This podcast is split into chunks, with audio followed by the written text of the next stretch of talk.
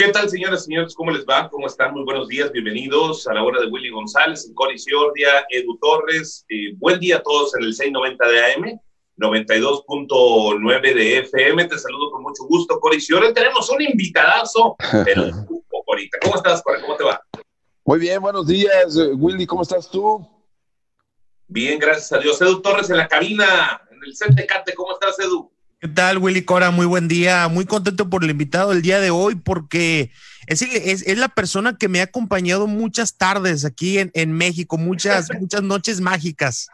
Sí, nos y ahora acompaña a mi hijo, porque siempre que entro al cuartito de jueguitos, escucho su voz todo el tiempo, porque está en el FIFA, es la voz del FIFA, es, es la voz de la Champions, es el referente en ESPN. ¿Cómo estás, Fernando Palomo? Qué gusto saludarte y muchas gracias por haber aceptado esta invitación. ¿Cómo estás, Fernando?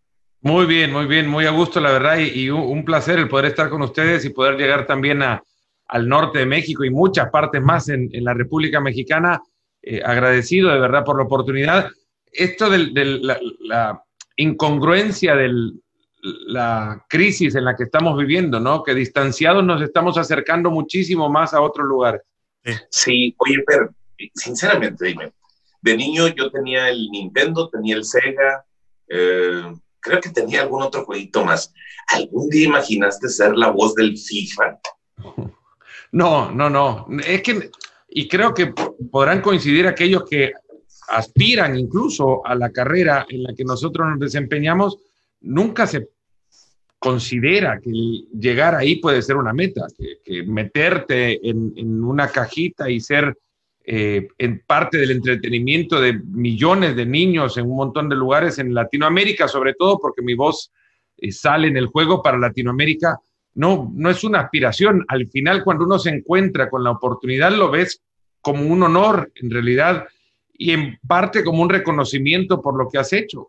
Eh, ahora para mí es, es, es una manera de poder llegar a miles de niños, a donde mi huella, y digo niños, de niños de, 50, de 5 a 50, porque así lo somos, el fútbol en eso nos mete también. Cuando vemos fútbol, incluso en la tele, ahora que no estamos viendo mucho fútbol, somos niños. Eh, pues ahora cuando lo jugamos con los controles, somos todavía niños igual. Y llegar ahí a, una huella más amplia es, para mí, la verdad, lo sigo considerando ya años después, un honor grandísimo. Oye, dos preguntas sobre el mismo tema. Primero es, ¿cómo te contactaron y cómo se graba? Porque yo el otro día estaba, viendo a mi hijo jugar y decía, Fernando, decías 60 frases en un partido, luego te ibas a otro partido y decías otras cosas diferentes a las que dijiste en el otro juego. ¿Cómo funciona? Bueno, lo primero, me contactan eh, por un amigo de ESPN en el canal habían entrado en una relación con, con EA Sports y en algún momento surgió eh, la posibilidad de ponerme en contacto ante también en su momento la necesidad de, de EA de cambiar de relatores. No digo necesidad, yo creo que había llegado un momento en el que, en el que se planteaban ante la posibilidad de, de, hacerlo. Estaba el perro Bermúdez, que hacía un trabajazo enorme también en el, en el juego, el perro, con, con Ricardo Peláez, y, y, bueno, llegaron un momento en el contemplar el cambio era, era una posibilidad, me contactaron, la verdad que cuando te contactan y te dicen que eres ser parte de un juego, pues lo repito, me pareció un honor enorme, me dijeron que iba a ser parte de un eh, grupo de relatores de toda América Latina y que iban a participar en una encuesta entre los gamers, que tampoco conocía el término, no sabía que existía una profesión tal de chicos que juegan 8 o 10 horas al día. En México hay muchos, muchos y muy buenos jugadores, además que se dedican a esto casi profesionalmente, y, que ellos elegirían la voz. Bueno, al final del día la encuesta no la hicieron porque terminé siendo el único que dijo que sí a la encuesta. Y me eligieron a mí. Ahí quedo. Eh, las negociaciones fueron extremadamente rápidas. Yo me sentí alegre cuando dije, bueno, no tengo que pagar yo por estar en el juego. dije, bueno, en algún momento dije, esto, esto hay que uno tiene que pagar por entrar, ¿no? Pero no, al final te das cuenta que sí, hay una, hay un, eh, eh, no al final del día. Y luego de esto arrancó un proceso interminable. Cuando les digo que todavía no termina. Esto es de constante eh, evolución, porque al mismo tiempo que van entrando jugadores al, videojuego que no estaban antes, obviamente, porque los chicos de Jadon Sancho, Erling Holland, tienen 18, 19, 20 años, pues hace seis años no estaban, hay que relatar sus nombres. Y luego la fascinación con que te das cuenta que esta gente, los productores del juego, contemplan escenarios que a ti se te pasan. Eh, tienen contemplados escenarios dentro del partido mismo, eh, acciones del juego, eventos que, pueden surgir en el, partido. A ver, eh, goles de chilena en el último minuto, ¿no?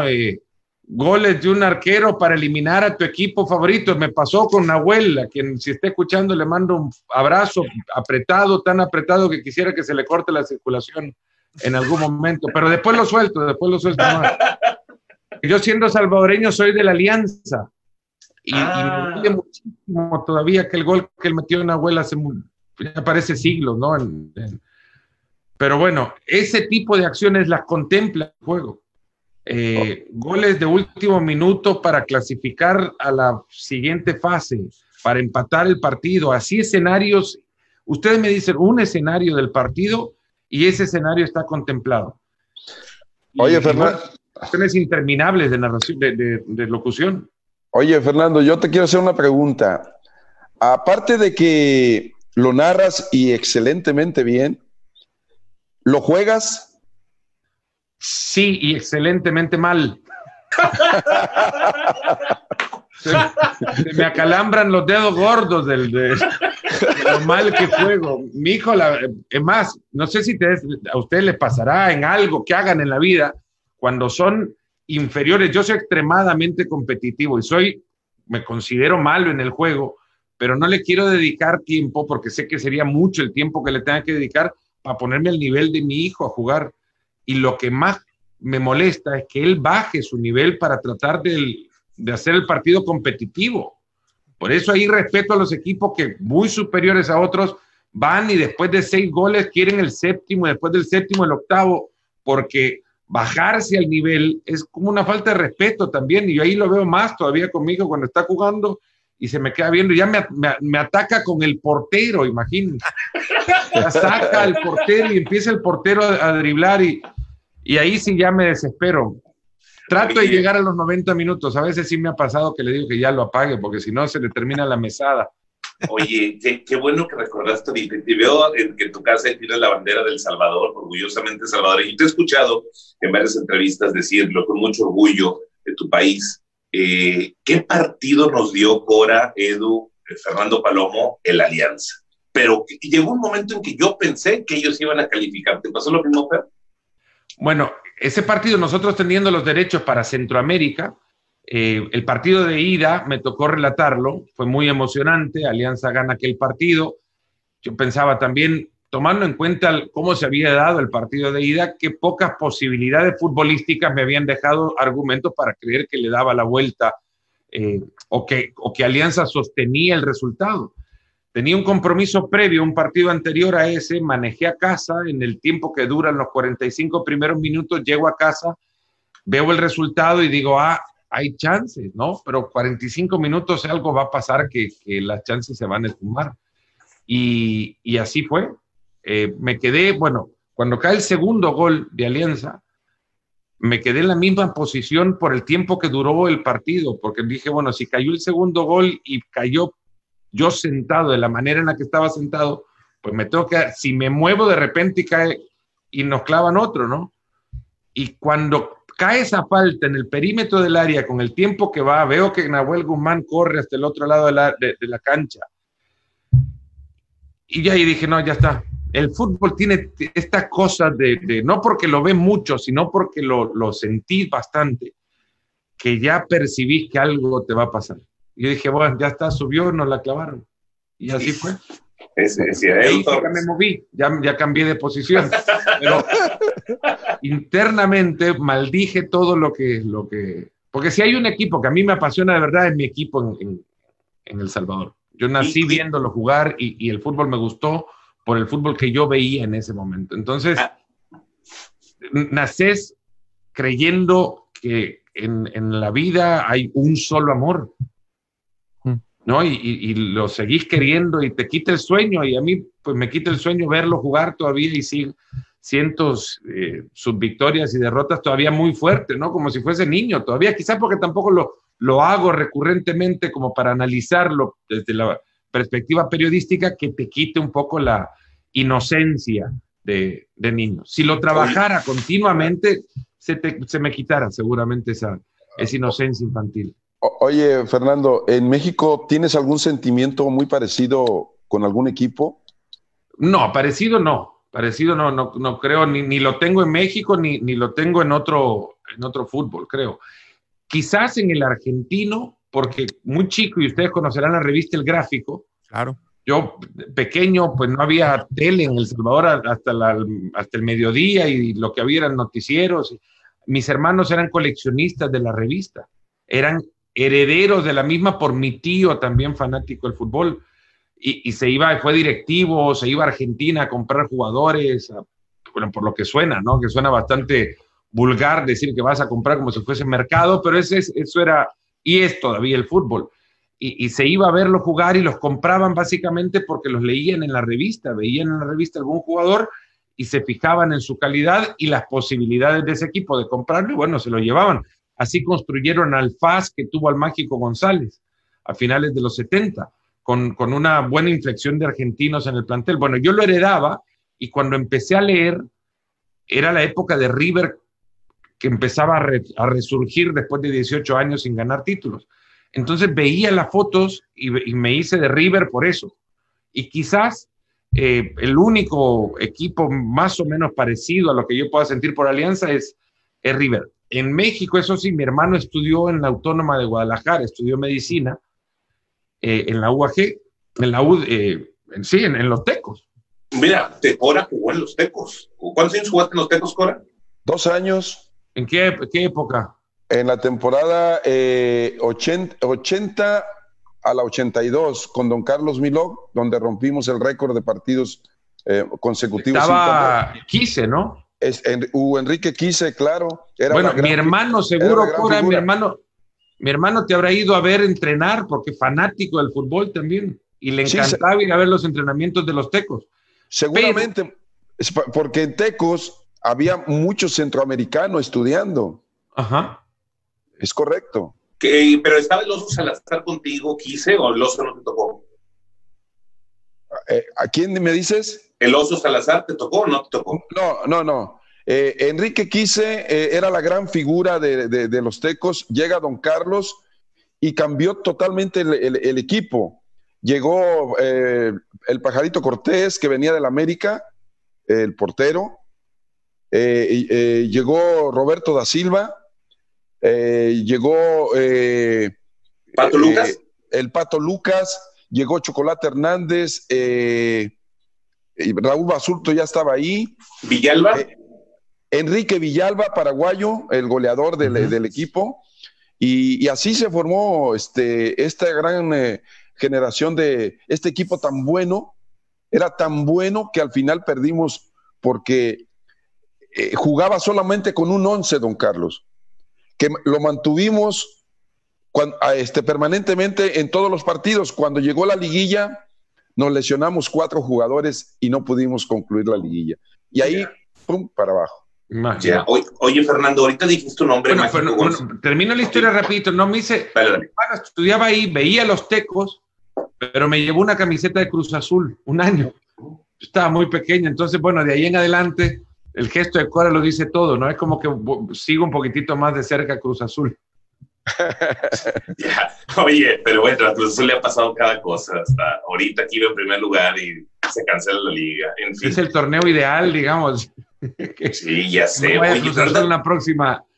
Nos reímos y los jugadores creo que también les molesta que uno, pero es que pasan cosas que son, solo le pasan a ciertos afortunados o desafortunados contextos, ¿no? Ya sé. Fíjate que ahorita dijiste una palabra, un nombre mágico, González. Eh, vi en YouTube, tú te metes a ver diferentes cosas y te van saliendo. y hay un título que dice, el jugador que fue mejor que Maradona. Dos puntos, Mágico González. Eh, ¿Cómo era? Yo no lo vi más que lo que alcancé a ver en YouTube. Y, y si llegó a esos niveles, Fernando. Yo te diría que sí. Ahora, eh, yo tengo también un sesgo sentimental muy fuerte con, con, la figura del mágico porque fue aquel al que te invitaba a la cancha a reír. Yo teniendo 8, 9, 10 años iba a ver aquella selección que clasificó al Mundial de España, estuvo concentrada seis meses antes del Mundial de España, los iba a ver entrenar. Entonces, de pequeño, para mí el, el, mi parque de diversiones era ver los entrenos del Mágico González. Y así aprendí a ver fútbol y concebía a los futbolistas buenos a partir de la calidad técnica que me enseñó el Mágico González eh, en la cancha, que me enseñó, que me, que me mostró, porque imposible intentarlo sí, pero, pero repetirlo y, y, hacerlo dentro de una cancha, el desparpajo con el que en la cancha jugaba era muy similar al que con, en, la calle vivía. Era un inconsciente de su situación. Él a lo que le gustaba era jugar al fútbol y si veía una pelota, pues ahí donde fuera y a la hora la que fuera la pelota, él iba, a buscarla. Y Mágico tuvo una sensación, sensibilidad de juego que solo comparable, ya no lo, aquí me alejo yo y, me apego en aquellos que lo han dicho sobre él, eh, conocedores del juego, aquellos que miran fútbol para ver futbolistas, para llevárselos a, a, sus equipos. Monchi del Sevilla, por ejemplo, hace poco medio en broma le preguntaba, bueno, y el mágico, ¿cuánto tiempo tardarías en, en, en verlo en una visoría? ¿Cuánto tiempo te, te, tomaría? Me dice, ocho minutos y me sobran cinco. ¿no? Y, y, y, las características, me dice, me, me, explica su hoja en la que va anotando las características de los jugadores, me dice, completa la primera página y ocupa la segunda para ver todas las que tiene el mágico González. Lo, lo que ciertamente no tenía, y él te lo admite, es disciplina. Y en consecuencia, eh, jugaba cuando él quería y jugaba como él quería. Nunca le faltó el respeto a un entrenador. Si por faltar el respeto entendemos que le baje la mirada, le hable mal, le grite, le conteste, pero sí en la cancha no hacía lo que los técnicos le decían. Entonces, bueno, por ahí se puede entender mucho también de, de pero en la cancha te definía partidos, te, te hacía, el, el, él hacía el partido. Y, y así me preguntan también, para mí, ¿quién es el mejor jugador de la historia? Pues aquel que me haga reír o cuando lo vea me haga pensar o evocar memorias que me hizo reconocer al mágico como el futbolista por definición, ¿no? Edu Torres. Sí, Fernando, cuando, cuando hablas de, de la parte sentimental de Alianza, eh, me imagino todo ese crecimiento de tu infancia, lo que contabas del gráfico, el mágico González, pero ¿cómo es sentarte frente a los mejores del mundo, frente a Lionel Messi, frente a Cristiano Ronaldo, frente a Xavi Hernández, ese, ese fondo que tienes tú ahorita, me recuerda la entrevista de Monchi, la entrevista del Piojo López, me parece que también, ¿cómo es sentarte, cómo es ponerte a hablar con los mejores del mundo?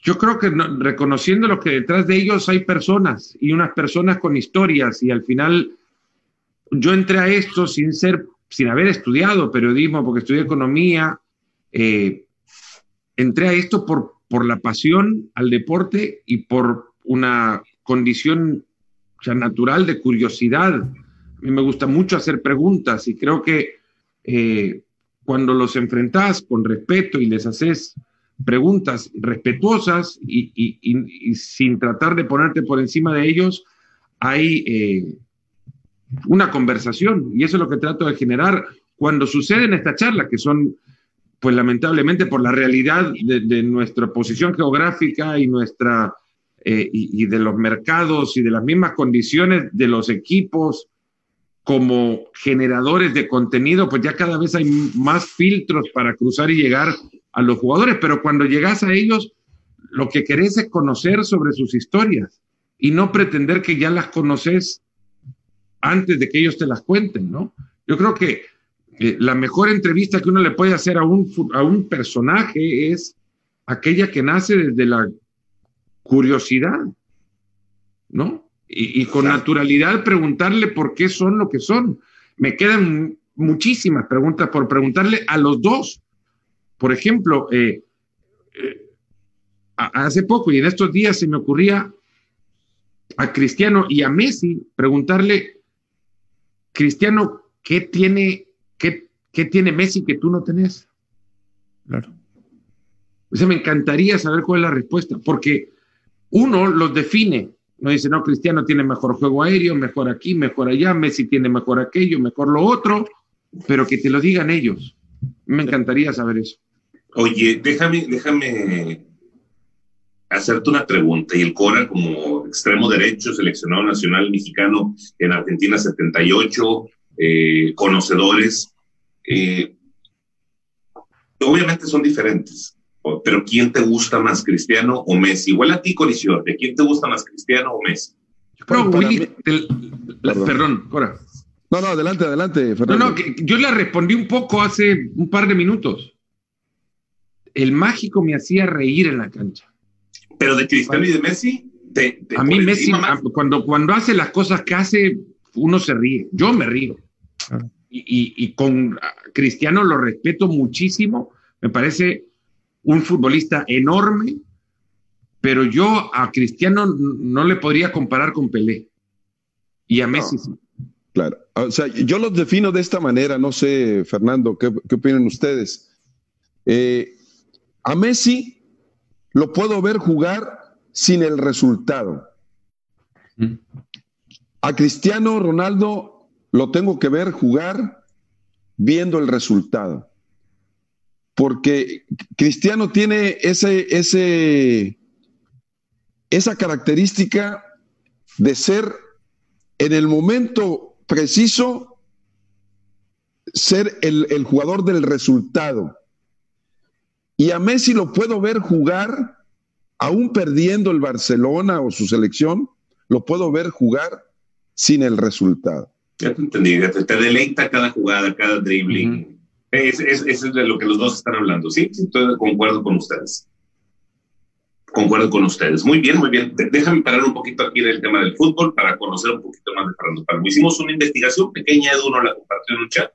Eh, ¿Cómo llegaste a Estados Unidos? Y platícanos, Edu, me decías eh, que fue campeón de, jabalina, ¿verdad, Edu? Es correcto, en atletismo jabalina fue, creo que aún mantiene un récord, si es que por ahí la, estadística todavía no tiene algún movimiento, que aún mantiene un récord que conseguiste en Maracaibo, me parece. Sí, el récord nacional del Salvador todavía sigue siendo mío desde el 98, o sea, ya van 22 años.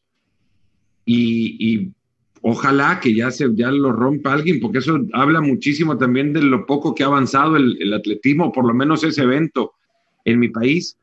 A Estados Unidos llegué por, por ganas de estudiar la universidad en Texas, en Texas A&M, donde va mucho regiomontano, además hay una cantidad de, norteños que van a, a, esa universidad. Además, mi entrenador en el equipo es de, de Monclova, Coahuila. ¿En serio? Juan de la Garza, que tuvo por muchos años el récord nacional, y creo que todavía lo tiene también, el récord nacional de lanzamiento de jabalina en México. Lo que yo aprendí de, disciplina, de eh, entrega, sacrificio, eh, competitividad para todos los ámbitos de la vida, si algo de eso yo ya traía, era la competitividad, porque si no me gustaba llegar no me llegaba, no me gustaba ni llegar, imagínate, siendo una familia de siete, llegar tarde a la mesa significaba que te quedaba ya sin queso. Ya se lo habían comido todos. Entonces, yo quería llegar temprano a la mesa, o sea que mi competencia era llegar temprano a la mesa. Desde ahí arranqué con, la, con ese hambre, competitiva, pero él, Juan de la Garza, encontró eso y un montón de cosas que yo no conocía. Y esto nace, creo, de, la sangre eh, norteña, no sé si me lo van a, ustedes me lo pueden explicar más, pero él me, me, entregó y es invaluable lo que le, lo que le, lo que me dio para poder desarrollarme deportivamente. Y llegué a la universidad por, por primero por la academia, pero entré al equipo por esa hambre competitiva.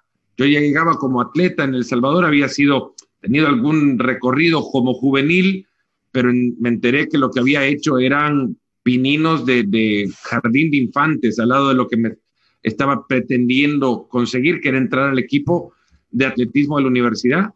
Y entré tocando la puerta, no me conocían, sabía yo quién era Juan, porque era el entrenador de, lanzamientos, y creo que encontramos una buena comunicación y me recibió por eso, porque yo le dije, voy a entrar, quiero entrar al equipo de, atletismo, ¿Y, qué pretendes hacer? Pues entrar, le dije así. ¿Y, cuáles son tus marcas? Y las ve, me dice, pues es muy flojo para entrar, pues las voy a mejorar. Y, y fui de a poquito metiéndome. El último año ya me ofrecen beca para, para me ofrecen, me dan una beca y me la dan porque no por premio a lo que has hecho, porque son limitadas. Te la dan porque podés convertirte en un productor de puntos para las competencias por equipo. Entonces, no se la dan a cualquiera y eso lo tomé como, como el mayor de los premios eh, deportivos que recibí en mi carrera, porque fue reconocimiento que ya era alguien lo suficientemente valioso en el equipo como para poder aportar puntos. Y bueno, esto de la pasión por el deporte lo traigo desde muy pequeño. Mis hermanos eran todos deportistas en sus niveles también. Mi hermano, uno de ellos fue seleccionado juvenil del Salvador eh, en fútbol. Mi, otro hermano fue atleta en remo, en Centroamericanos y el Caribe ganaba, ganó medallas.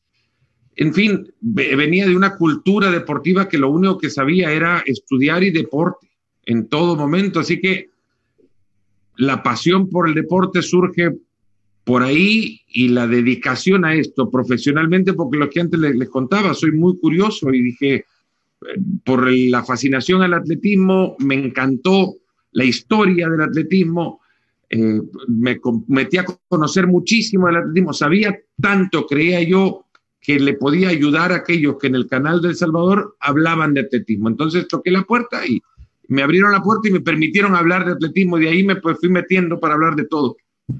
Fíjate, fíjate qué, cosas. Eh, jabalina, eh, eh, Texas AM, economía, nada que ver con el que narra en el FIFA. Pero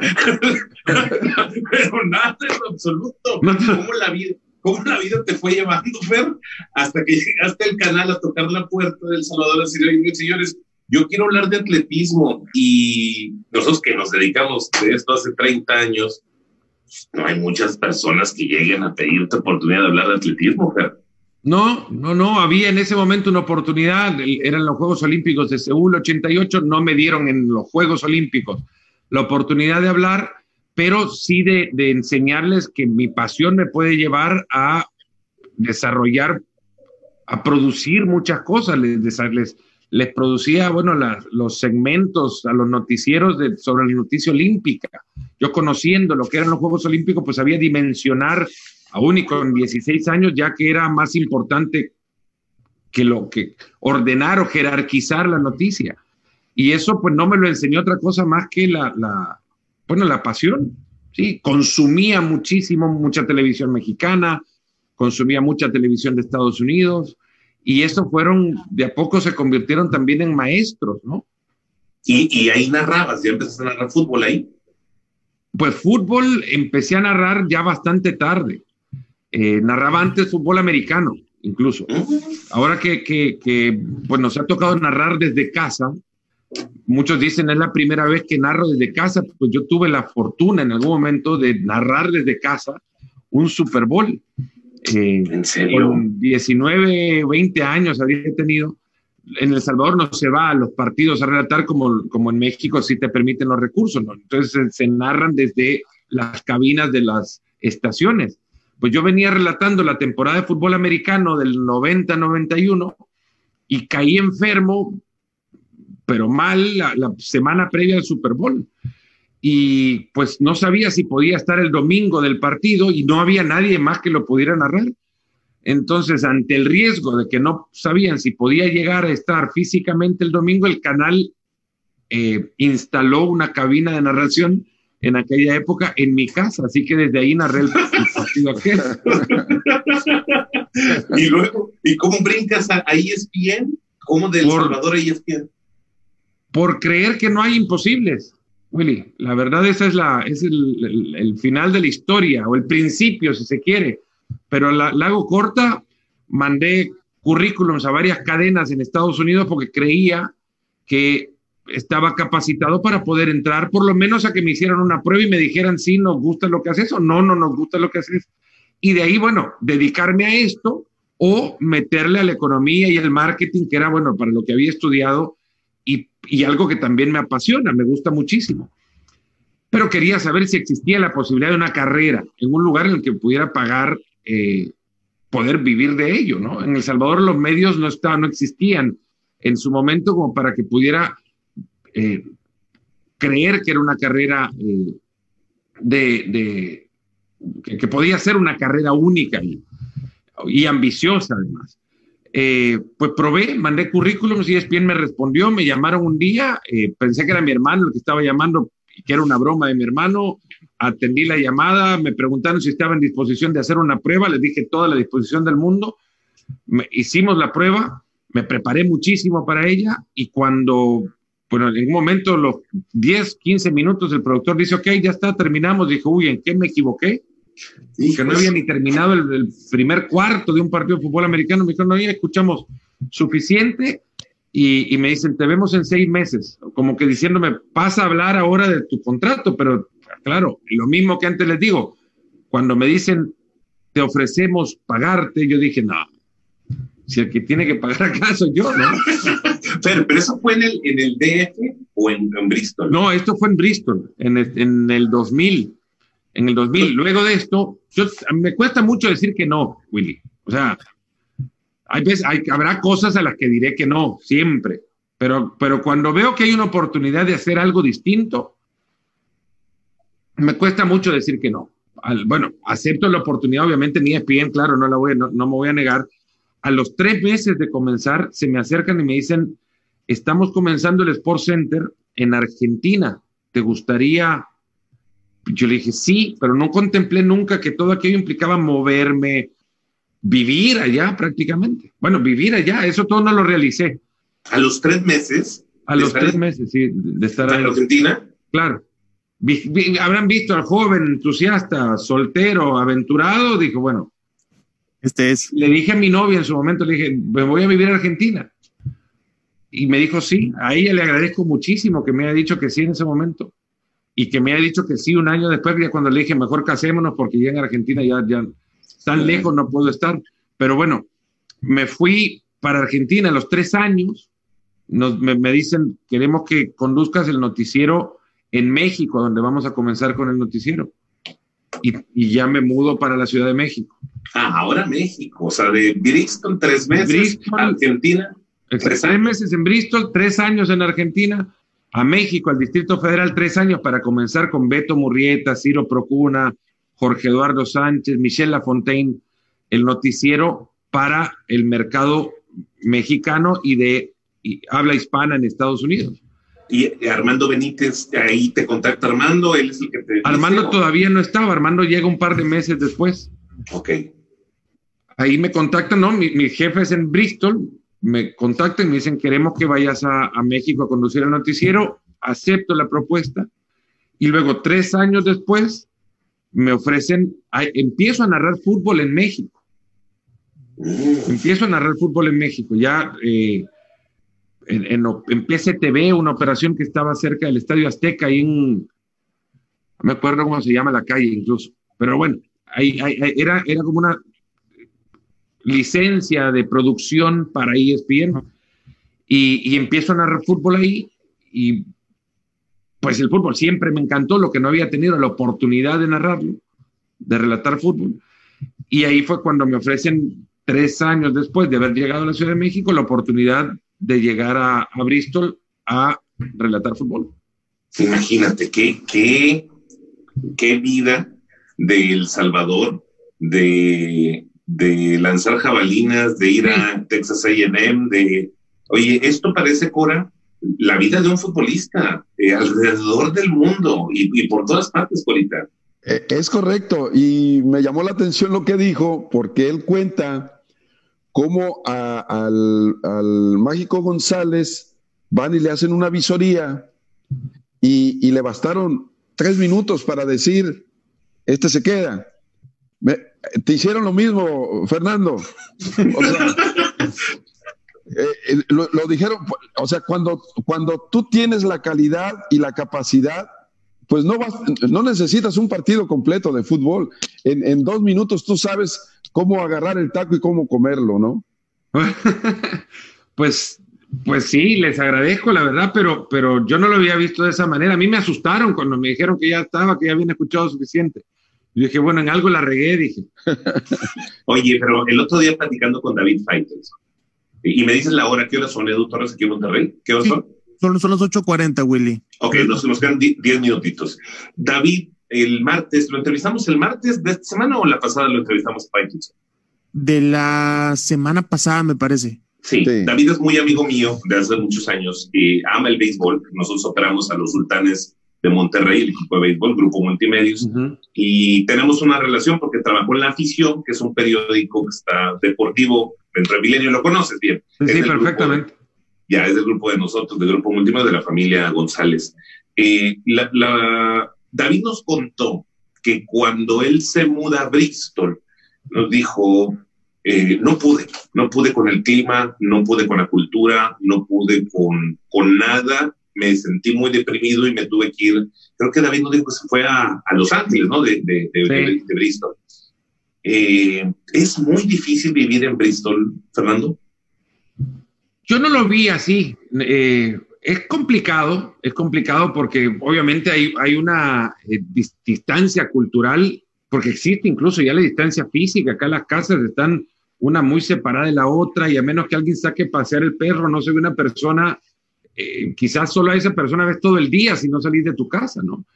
Pero, y es una vida muy lenta, los restaurantes cierran, muy temprano, eh, hay, muy, hay, actividad cultural, pero no recurrente, no es continua, hay una belleza fantástica, igual. Eh, yo ayer, y esto no le miento, ayer estaba tomándome en esta taza de café que le muestro ahora, un cafecito de los 20 que me puedo tomar al día, 20 son una exageración, pero 5 fácil, eh, y estaba mirando hacia afuera cuando veo tres cositos negros que me parecían unos perritos y dije, qué inconsciente dejó cruzar a los perros en mi jardín. Me asomo y era una osa con sus osesnos. Y eso, eso pasa cuando menos una vez a la semana. Pues hemos puesto cámaras de seguridad por fortuna para ver osos y no ver otra cosa. Entonces, esa tranquilidad, esa paz, sí se agradece. Es para una familia joven, que nos consideramos jóvenes todavía, y con, con hijos jóvenes que tengan libertades, que no pueden contar con ellas en, otros, en otras ciudades, con más vorágine, quizás más oferta cultural, con restaurantes que cierran más tarde, pues yo cambio eso por, por la posibilidad de que vean a tres o sesnos caminar enfrente de ellos a cinco metros. Claro. Lo peor de todo es que tengo dos perras que, que, le ladran al señor que camina en las mañanas, pero cuando venga la osa no, se le, no le ladraron nada. Me dijeron, a esta tiene un ladrido más fuerte que el de nosotros, nos va a agarrar acá. Y entiendo mucho a, a, David y hay muchos que no se adaptan. A nosotros se nos hizo muy fácil la adaptación acá, la verdad. Y, Hemos vivido en grandes ciudades, como les conté, Buenos Aires, la Ciudad de México. San Salvador es una ciudad grande, bueno, para, para y es con, con los problemas de una ciudad grande, quizás no es tan grande, pero con los problemas de una ciudad grande.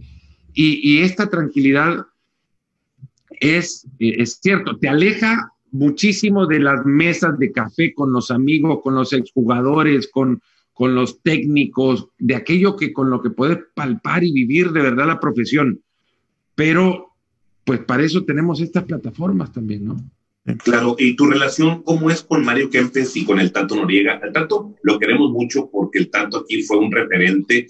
Yo, yo cuando empecé a ir a la cancha, pues el Tato era la gran figura con Sergio Berdirame, Careca, eh, Carlos Hermosillo, Negrete, eh, Bahía, el abuelo Cruz, un, Monterrey de, época. Pero, ¿cómo es tu relación con, ellos? Bueno, Tato es un, es un profesional, la verdad es, es un tipo eh, al que no le... las discusiones con Tato son enriquecedoras en todo sentido. Te examinan de, de cualquier tema. A ver, hay temas de los que no se hablan porque ninguno sabe, ¿no? Pero si uno medio quiere hablar de un tema, Tato te exige a que la conversación sea con plenos conocimientos y es extremadamente eh, exigente una charla con él. Y eso yo lo agradezco de todas personas que te examina, que te, eh, que te obliga, ¿sí? A, a, mejorar y a conocer y conocerte un poco más. Y son, es extremadamente competitivo también, muy bueno en lo que hace, muy observador del juego, sabe muchísimo del, fútbol y lo transmite muy bien. Eh, con él tenemos una, una, relación de mucho respeto, creo, y, y, bueno, vivimos muy cerca también y eso también es, es eh, eh, agradable poder cruzarte con, con gente a la que respetas muy a menudo. Con Mario es golpearte la cabeza permanentemente para reconocer que estás ante un campeón del mundo. Sí, claro es, eh, a ver, eh, eh, la, yo quisiera que en algo más, no va a salir y me trabo un poco en las palabras y me disculpan porque estoy pensando en lo que voy a decir. Hay una grabación de todo aquello que en el FIFA no sale, que lo hablamos entre él y yo, pero está ahí guardado. Y eso no va a salir jamás, pero son de las cosas que más disfruto del, de la, del compartir cabina virtual y la cabina real con él, lo que hablamos cuando los micrófonos están apagados, las historias que tiene, el, la viveza, la rapidez con la que te puede salir con una ocurrencia, eh, la sensación permanente de ser una persona normal. Y cuando te das cuenta, eh, Corita, usted vio, vio el Mundial, estuvo ahí en el Mundial, vio la final del 78 esa palabra o definición, ¿no? Que en el diccionario del lenguaje futbolístico, si existiera, eh, ponerse el equipo al hombro, ¿no? Dos puntos, referirse, yo lo definiría así, referirse al tiempo extra de la final del Mundial de Argentina 78 y ver actuación de Mario Kempes. Eso es ponerse un equipo al hombro. Sin duda. Lo que hizo en, ese, en, esa época, en ese partido, cuando las piernas de todos los jugadores, Mario sacó la pelota desde el fondo de la cancha, hizo un saque de arco en el tiempo extra, porque en aquella época no, nos sacaban los arqueros, Pasarela ya estaba calambrado, sacó la pelota, la levantó a la mitad de la cancha. No me acuerdo quién era, creo que Omar La Rosa estaba en la mitad de la cancha, le cometen falta a La Rosa, llega Kempes, mueve la pelota para que siga el juego. Y él empieza a combinarse con Bertoni para convertir el tercer gol de una pelota que él sacó de arco.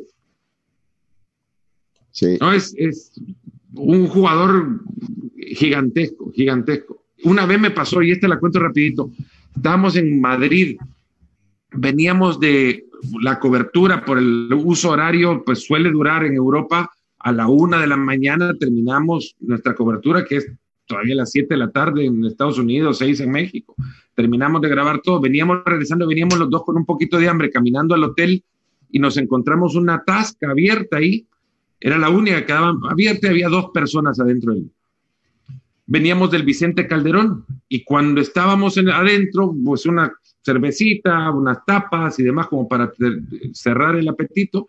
Eh, la persona que estaba adentro, el comensal, el único que quedaba, nos pregunta, ¿ustedes de dónde vienen? ¿Del Calderón? digo, ya él estaba con sus copitas, ya, y en el Calderón he visto una de las mejores actuaciones que jamás le vi a un futbolista. Final de Copa del Rey de 1979, Valencia, Real Madrid. Ahí Mario Kempes hizo de estragos con el, estragos con el Real Madrid. Hizo un gol de cabeza y otro de penal y Mario estaba al lado, al lado mío, ¿no? Y el eh, señor. pero, el señor no sabía que era Mario Kempes. No, no, ni enterado. largo y todo. No, ni enterado, ni enterado, pero es que no tenía ni idea. Y yo le digo a Mario, como diciendo, cállate, ¿no? Como no digas nada. Y empieza, no, porque hizo esto y lo otro y aquello y esto, y, tenía el equipo y lo volvía loco al Real Madrid y hizo un gol de cabeza y uno de penal. Y dice, eh, fueron dos con la derecha y no fue uno de penal. Mario le responde, no, no, no, no, yo estuve ahí, le dice, yo vi un gol de cabeza y uno de penal. Y Mario le dice, no, no, fue, fueron los dos con la derecha, no fue ninguno de penal y ninguno de cabeza. Pero usted qué sabe, le llama Mario, se, cuando Mario empieza a brotar, que te empieza a transpirar el bigote, Dije, ya está, se, se molestó y agarra la cartera, saca la cédula y le muestra la, la cédula al señor. Yo todo esto lo estaba grabando ya. ¿Lo tienes grabado? La cámara, está grabado por ahí. Si, si, encuentro la fecha, le encuentro el video. Y lo está grabando y el señor agarra el, la cédula de Mario y dice, Mario Alberto Kemp. Usted es Kemp. no fue de cabeza. Pero estos 10 minutos. Necio, necio, necio. Y no fue de cabeza. Le. Pues yo juraría que había sido de cabeza. Le.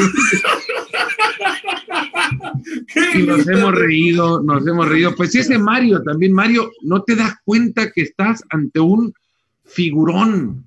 A, a, a Di Stefano le preguntaban en el 78, eh, un, don Alfredo, un jugador de este mundial que se parezca a usted. Kempes, dijo.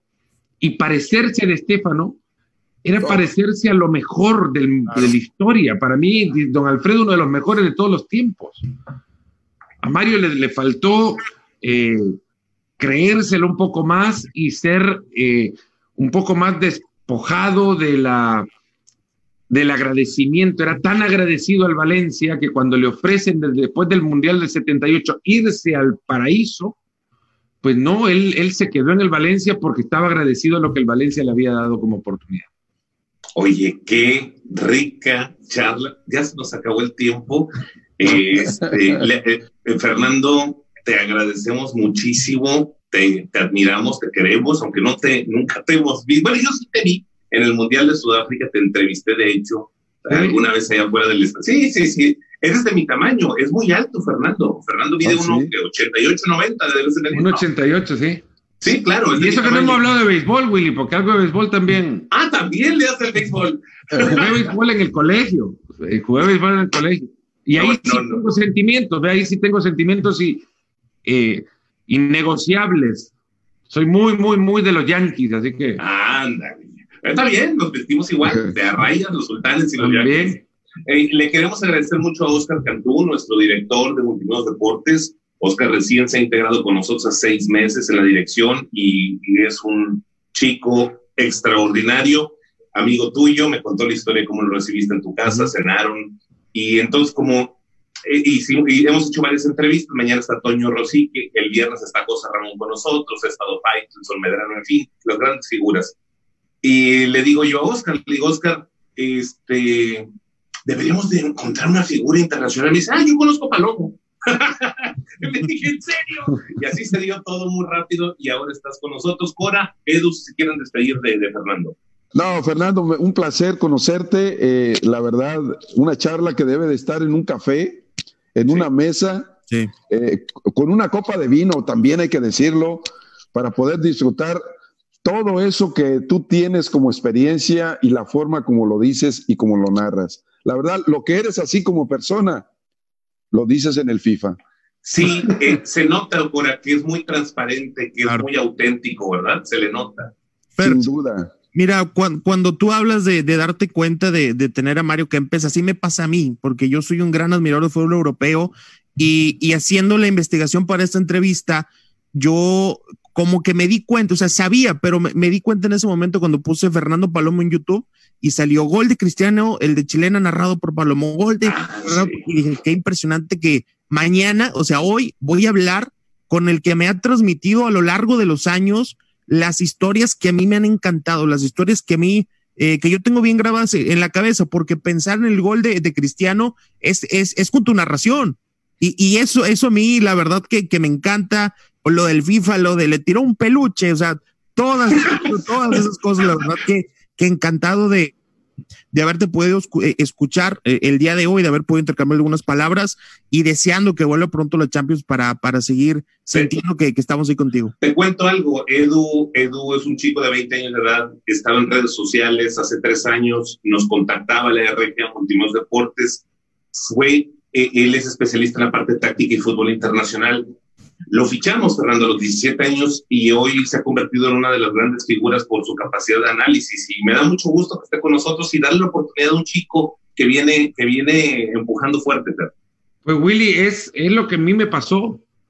a mí, me, a mí me preguntaban, ahora ya no sé tanto, pero a mí me preguntaban en el 88 por las primeras tres posiciones de atletismo y natación de los Juegos de Los Ángeles 84, te las decía de, de memoria.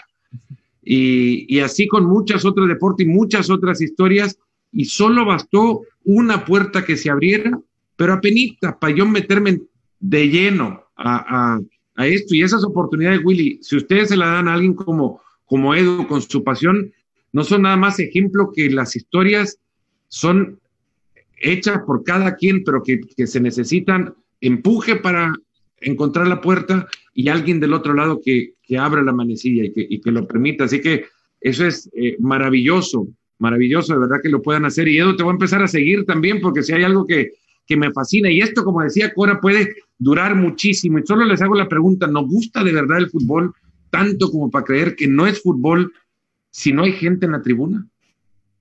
Híjole. Falta la gente. Amplio, es muy amplio, pero es algo que merece ser estudiado. De verdad, el fútbol pasa ahí adentro, en ese rectángulo, y pasan cosas fascinantes adentro, y la gente que es, rehuye de, de, del hablar de esto porque lo cree aburrido hablar solo del juego. No, no, se puede también hablar, hablar de eso. Y una, para despedirme, sí. ahora, nunca vi un uniforme Levi's ni antes ni después de ustedes en el 78, pero qué buen uniforme que era, lo guardó. Y, y, sí, este, y sabes una cosa, es el uniforme para los coleccionistas el más cotizado de la selección mexicana. Ya ella me dijo, si lo quieres te va a costar. No, no. Yo solo pregunté si lo tenía guardado. No, no, no, no Sí. No, no, es verdad es lo que digo, es verdad lo que digo. Sí, el diseño, el diseño es espectacular, es uno de los uniformes de la selección de México que más, más me ha gustado. Sí, sin duda. Y, y, y, te digo una cosa, para tu ídolo, eh, me tocó jugar contra él. ¿Con Kempes? No, no. No, con el, el mágico. Mágico González. Es hexagonal del 77, ¿no? Es correcto. Y, y también eh, pues ellos nos, nos eliminan en, eh, en Honduras. España 82. Para, en Honduras 81. Es correcto, es correcto. Este, con todo Hugo Sánchez, ¿eh? Sí, ese partido tuvo muchísimas, muchísimas historias. Un arquerazo, el, el nuestro.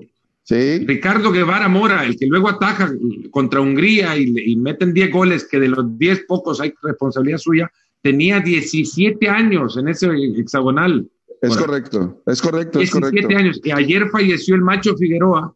No me digas. Jugador hondureño, sí, que le pegaba la pelota por un, con un tubo, tenía un cañón de verdad. Jugó en el Murcia después en España. Creo que fue la mejor generación que ha tenido la historia del fútbol salvadoreño. No, sin el creo, sin el creo. Sí, sí, sí. Fue. Ya se hallaron, ya, Fernando y el Cora, ya se hallaron. Ya, ca café y después le pegamos derecho así. Con, una, con un asadito.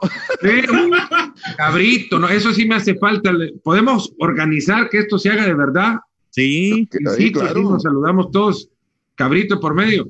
Claro. Hecho, hecho. Querido Fernando, te mandamos un abrazo grande hasta Bristol. Gracias. Termina el, el muy agradecido de tu de tu linda conversación y se ve que eres una linda persona. Muchas gracias, mi Fer.